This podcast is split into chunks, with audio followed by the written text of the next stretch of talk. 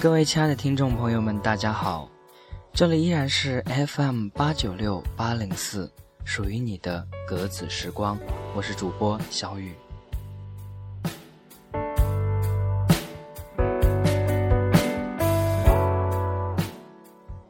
许久未曾与大家见面了，新的一年，小伙伴们是不是都有新的气象呢？我们又开始了新的学期，大家都又开始了沉重。繁忙的学习生涯，让我们再读一遍龙应台写给儿子安德烈的一段话：孩子，我要求你读书用功，不是因为我要你跟别人比成绩，而是我希望你将来会拥有选择的权利，选择有意义、有时间的工作，而不是被迫谋生。当你的工作在你的心中有意义，你就有成就感；当你的工作给你时间，不剥夺你的生活，你就有尊严。成就感和尊严会给你快乐。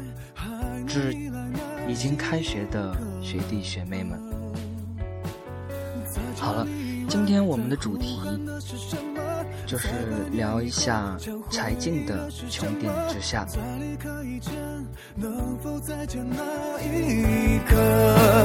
记得你的眼睛将会亮着。回到正题，今日的头条，柴姑娘是当仁不让的收入囊中了。本觉得是无可厚非的事情，不知为何这还能引来几盆污水当头倒下。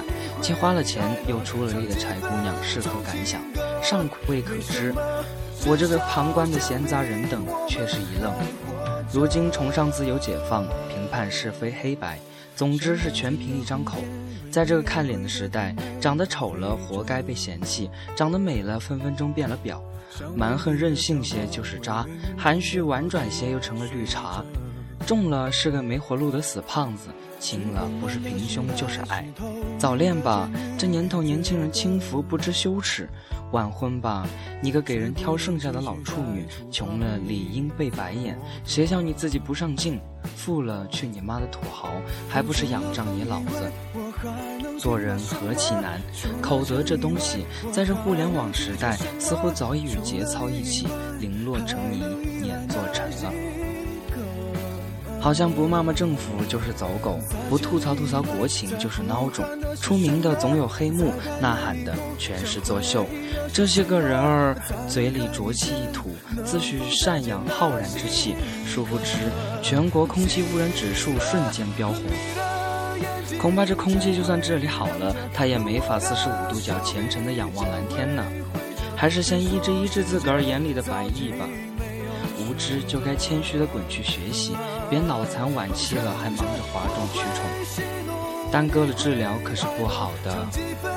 不是人人都能算是批评家，提不出建设性意见，拿不出资金本钱，那就好好的做个安静的美男子。鸡蛋里挑骨头倒是闲功夫不少，泼粪撒泼的技术如此娴熟到炉火纯青，我也是醉了。咣，真真是理直气壮的主儿。最看不过去的一点是，这视频的主角明明是雾霾呀，矛头全冲向柴静是怎么回事啊？正如好好评论一首歌的演唱水平吧，非得扯到这歌手是不是整过容了；好好讨论一部电影的拍摄水准吧，非得扯到这演员是不是给人当小三了。当真是参加过大小考试无数、经历过应试教育洗礼的中华学子吗？这理解重心偏差的程度，语文老师知道了，恐怕都要哭晕在厕所了。阅读分析第一题考的便是归纳文章主旨大意，扣你两分实在不冤。这是胸怀多狭隘，才能如此容不得一丝正能量呢？这是口舌多刻薄，才能如此口诛笔伐，不给人留条后路呢？这是内心多自卑，才能如此自暴自弃、破罐破摔呢？偏偏还让您这尊大佛屈尊生在中国了，到底是跟您什么仇什么怨呢？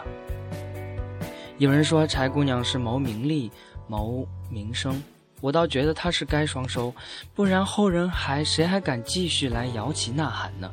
有人说柴姑娘企图涉足政坛，我想这不是好事吗？口口声声求民主，倘若她这样的人能真正获得左右时事的力量，我反倒是安心了。有人说，她只是政府的一粒棋子，你看多少官方部门参与其中啊？那我倒想问问了，终于有关部门再不是面目不清的地方了。说话的人也不匿名了，有头有脸的标着名字说人话了。政府说出了百姓想听的话，广电局这次也没减凶没打码，那还想要什么呢？有人说柴静背后有人，我笑了。谁说过柴静是一个人呢？片尾的字幕不是清清楚楚的写了吗？罗永浩和他的锤子团队，范明、李伦、郝俊英为首的看见原班人马。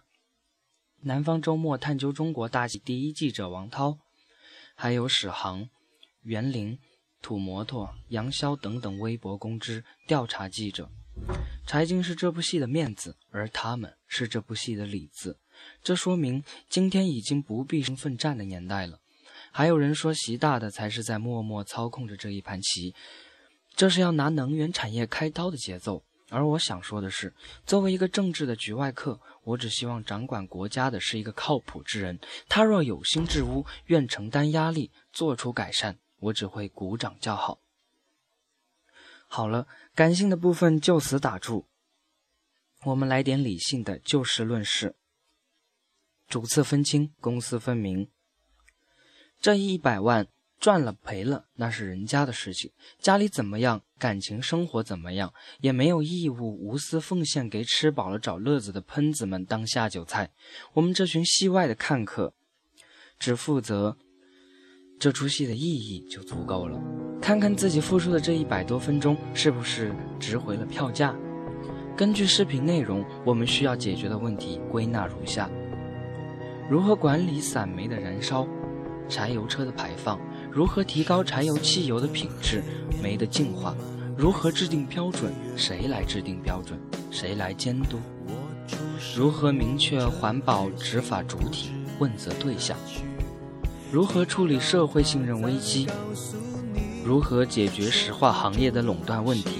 如何实行能源的体制改革？如何寻求环保与经济的平衡点？以及如何解决就业问题？这个视频发布的时间点恰到好处，在舆论的压力之下，相信即将召开的两会不得不给出一个适当的交代。值得庆幸的是，这场环保肉搏战中，伦敦、洛杉矶身先士卒，给我们提供了具有借鉴意义的可能性措施，例如柴油车加装 DPF 等等。